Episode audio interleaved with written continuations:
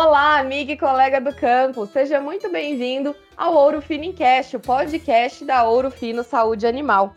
Hoje eu estou aqui com o Ingo Melo. Pedi para que ele voltasse para a gente conversar. Ele é médico veterinário, especialista em antiparasitários, pós-graduado em farmacologia.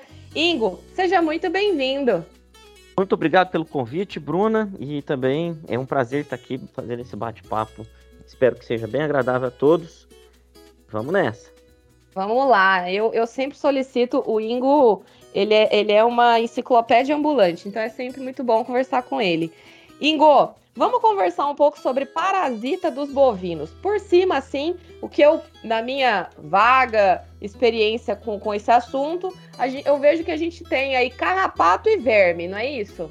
Sim, é, na verdade, a gente, é, no todo o território nacional, o que mais preocupam os produtores, né, são os carrapatos. Porém, os prejuízos das verminoses são mais, é, são mais evidentes no rebanho, tá? Uhum. Em alguns locais do Brasil aí a gente pode encontrar também outros parasitas, como a, a mosca dos chifres, a mosca dos estábulos, né?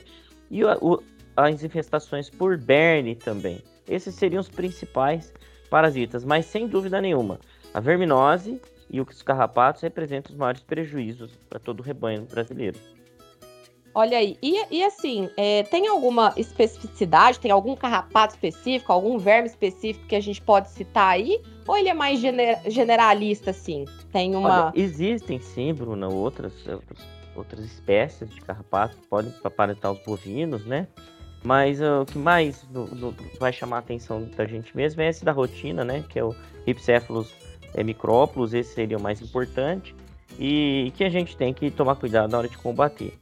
Já para a é. verminose, o que vai mais importar para a gente é saber que existe principalmente o Hemoncus coperia esofagóstomo, que são os nomes complicados, né? E nós temos visto, inclusive hoje mesmo e essa semana, é, tivemos procura de dois laboratórios aqui com diagnóstico para estrongiloides papilosos, que é, um, que é um parasita assim que a gente não se importava tanto com ele, ele tem aparecido com maior frequência.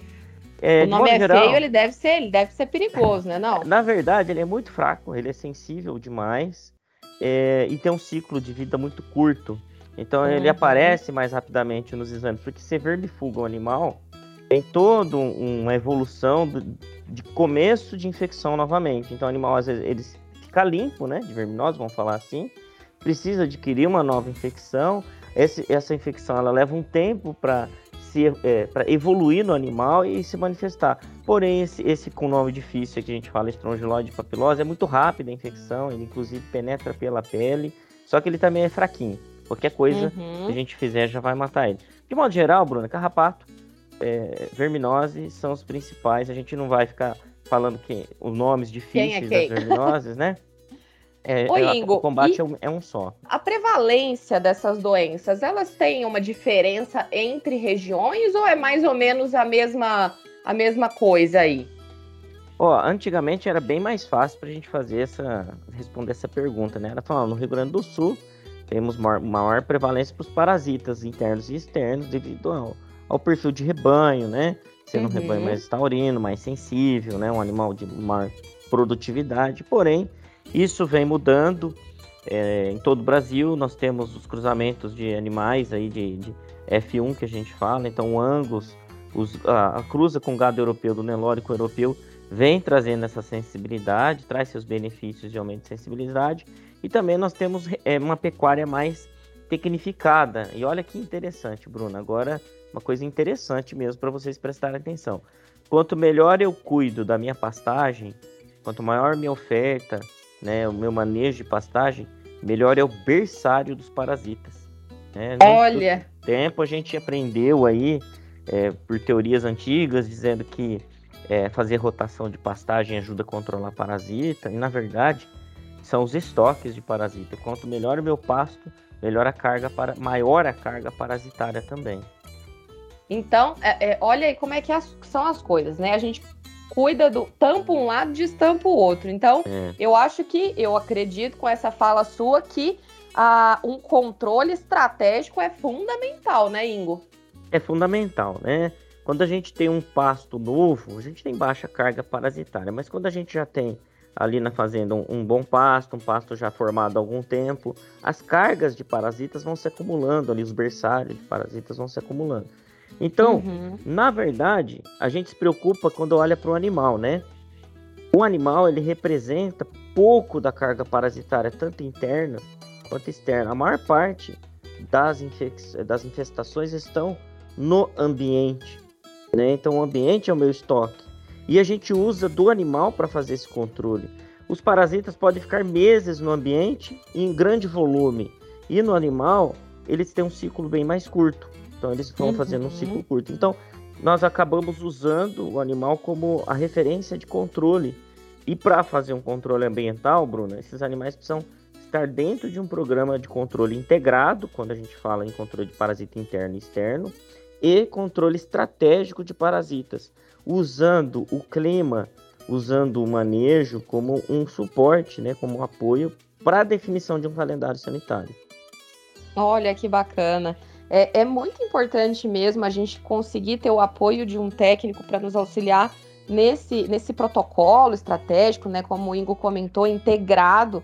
A gente precisa realmente cuidar de todas as fases, né? E, e ter essa ciência de que uh, não é só o animal, o, o, o pasto também abriga esses parasitas e a gente precisa dar atenção para isso, né, Ingo?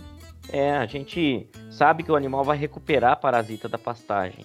E ele tem que ter um preparo, ele tem que estar preparado para isso. E como que é feito esse preparo? Quem faz o preparo somos nós. Utilizando, uhum. então, por exemplo, aí você pega o Master LP. É um produto de alta concentração e longa ação. Então, o preparo que o animal tem para fazer essa recuperação de parasitas no ambiente e matar esse parasita com o Master LP é de longo prazo. Então, isso nos ajuda no controle estratégico. É importante isso. Já o, Evol, por exemplo, que tem uma ação mais curta, porém muito mais potente, ele trata o animal. Tá? Então ele está tratando do animal e o Master está mantendo o animal limpo. Então isso seria que a gente fala de controle é, é, estratégico usando Master Evol.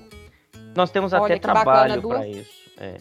Tenho vários trabalhos, né, Ingo? Nós temos um trabalho de a gente recomenda na, na entrada das águas o master, né, no período então chuvoso, usa utilização do master, no período seco do ano o evol, no final do período seco novamente o master. Em algumas regiões a gente entra até com três, três tratamentos anuais, né, usando o evol ali em fevereiro normalmente, é, um master ali em abril, maio, é, agosto, setembro o evol.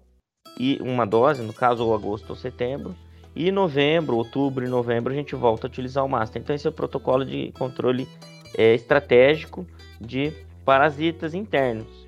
E Olha, a gente pode aproveitar esses manejos para fazer o controle de carrapato também utilizando o, o controle é, estratégico também para carrapatos.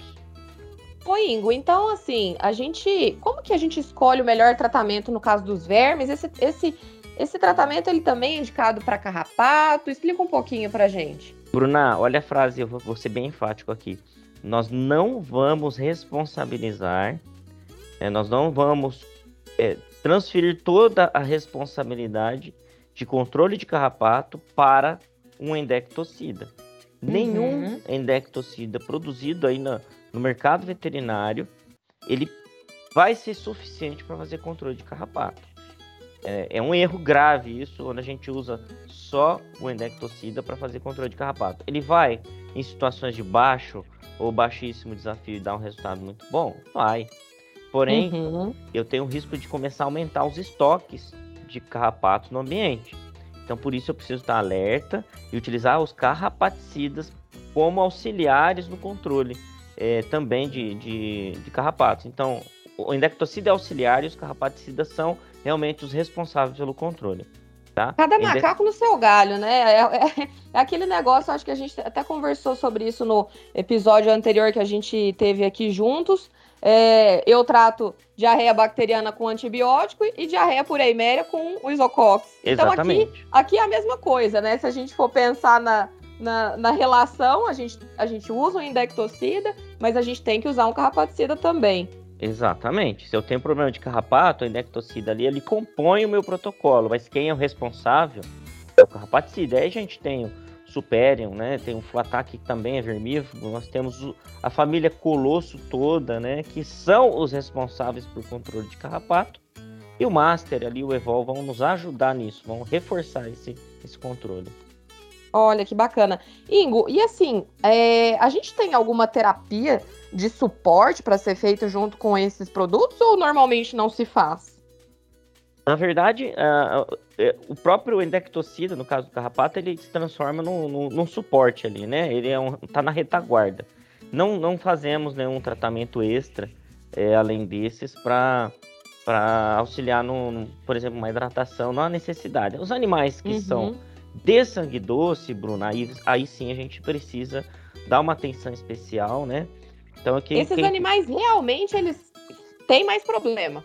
Tem. Quem puder até tomar nota aí, ó, pega agora já anota. Ó, a dica de é ouro, gente. Porque é, para carrapatos, por exemplo, Bruno, a gente tem três dicas fundamentais, né? Então a gente já falou aqui que o responsável são os carrapaticidas para controlar e os uhum. endectocidas são os auxiliares. Porém, nós temos a questão do animal de sangue doce. O animal de sangue doce, ele tem, ele representa no lote 15% em média do lote. Então, quem que é esse animal? É aquele animal, Bruna, que quando você vai lá numa propriedade e aí você pergunta como é que tá de carrapato aí, pergunta pro responsável, né? Ele vai te responder assim, ó, até que tá bem controlado, o gado tá limpo, só tem uma meia dúzia aí que é de sangue doce que tá mais pesteado, né? Ele vai te responder mais ou menos isso. Só que essa meia dúzia, então agora a gente esquece essa meia dúzia, ela na verdade é 15% na média. Uhum. Tá? Esses 15%, Bruna, tem 70% do carrapato da contagem total do lote. Nossa, é muita coisa então, gente. 15%, que é aquela meia dúzia do vaqueiro lá, tem 70%. E aí, Bruna, se ele tem 70% das teleógenas do lote, olha o impacto disso ele é, uma teleógena é capaz de eliminar 3 mil ovos no ambiente. Então, o grande responsável pela infestação ambiental e, consequentemente, dos outros animais é o animal de sangue doce. Então, Olha a dica aí. é: se você quer fazer um bom suporte, o suporte tem que ser feito em cima do sangue doce. Sangue doce é um protocolo extra. É, você vai olhar para o sangue Olha, doce e vai não adianta, curta. então, a gente colocar um protocolo geral para todo mundo e esquecer do sangue doce sangue doce ele tá ele, ele tem que ser tratado de modo especial porque eu estou eliminando 70% da carga parasitária que vai para o ambiente. Então o sangue Olha doce que é interessante gente é, é um é olhar. É... tem que ter um olhar mesmo mais carinhoso com o sangue doce né e ah Bruna passou no curral ali para fazer qualquer coisa uma pesagem qualquer coisa que você for fazer no curral viu um sangue doce chama é visível, ele na Ingo. Eu consigo é saber quem, qual é o animal de sangue doce olhando pro animal. Ele destoa do lote, ele tem muito mais carrapato que o restante do lote. Né? Olha que interessante. Ele, e, ele e anda assim, com uma luz vermelha já acesa. Pra gente, é, pra gente ir, ir pros finalmente aqui da nossa conversa, é, eu tratei meu gado com carrapato, tratei meu gado com verme. Aí, aparentemente, todo mundo sarou, tá todo mundo bem. Isso é uma falsa impressão de que às vezes tá tudo bem, né? Eu continuo tendo que fazer esse tratamento, continuo tendo que fazer esses protocolos, certo? Exato. Bruna, diferente de uma infecção, né? Causa diarreia, que você trata do animal e ele fica, ele, se, ele fica curado, a verminose ela é constante e o carrapato ele é constante no rebanho. Você só uhum. controla as cargas, mantém ela em níveis é, baixos, né? Esse é o nosso objetivo. Então a gente tem que sempre fazer um protocolo é, ao longo do ano que mantém os animais com mínima carga de parasitas, tá? Então não vamos ficar livre de parasita é, interno ou externo, não. Precisa de um protocolo estratégico. A Urufino tem três modelos de protocolo. Você pode acessar esses protocolos no nosso aplicativo, no site do Urufino. Tem um materialzinho bacana de ler, uma leitura rápida ali, com uma, duas páginas. Você já tem esses protocolos, vai saber olhar para o seu rebanho e vai saber o que fazer. Olha aí que bacana, gente. Então, assim, ó, Ingo aqui já deu a dica de ouro. Tem mais alguma dica de ouro, Ingo? Tem o Examina, Bruna. Nós temos um oh. programa violento aí, que é o programa Examina. Ele, a nossa equipe toda é bem capacitada para isso, então ela tem os kits para fazer avaliação dos carrapatos, ver a sensibilidade desses carrapatos aos inúmeros endectocidas e, e principalmente os acaricidas que a gente tem na, na para o controle. E nossa equipe, eu costumo dizer que está sempre perto de você. Então tá fácil, Bruna. Aciona alguém da, da Urufino, eles vão lá olhar o rebanho, classificar o rebanho, fazer um exame de fezes, fazer o exame de sensibilidade do carrapato e vai te trazer o melhor protocolo de controle estratégico anual. Olha que bacana, Ingo. Muito obrigada, te agradeço demais pela conversa e espero te ter numa próxima aqui comigo. Valeu, pessoal. Valeu, Bruna. Pessoal, muito obrigada pela atenção de vocês. Uh, espero que vocês tenham gostado dessa nossa conversa e, com, como o Ingo comentou, a gente tem muito material na nossa rede social, no nosso site. Uh, baixem nosso aplicativo, tem muita informação, muito boletim técnico, vídeos. Fiquem sempre por dentro dos nossos materiais, que com certeza vai ter muita informação para ajudar vocês aí no campo, tá bom? Até uma próxima, muito obrigada, tchau!